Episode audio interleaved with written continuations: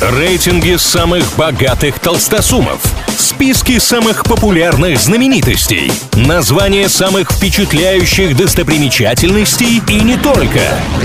Крутометр на правильном радио. Как известно, все познается в сравнении, для этого составляются всевозможные рейтинги, а мы с ними разбираемся. В этом выпуске речь пойдет о спорте и больших деньгах, ведь эксперты Forbes назвали самые дорогие футбольные клубы. Этот рейтинг обновляется ежегодно, и чаще всего его возглавляла команда Манчестер Юнайтед. Англичане оказывались на первой строчке 11 раз за последние 16 лет.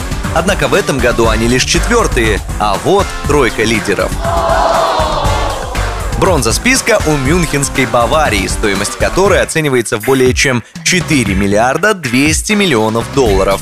Так что это официально не только самый титулованный клуб из Германии, но еще и самый дорогой. Хотя в топ-20 попали еще одни представители Бундеслиги. На 12 строчке расположилась Дормундская Боруссия. Второе место занял испанский Реал Мадрид. За последние 16 лет королевский клуб пять раз получал титул самого дорогого на планете, но в этот раз сливочным до этого звания чуть-чуть не хватило. Стоимость команды оценивается в 4 миллиарда 750 миллионов долларов.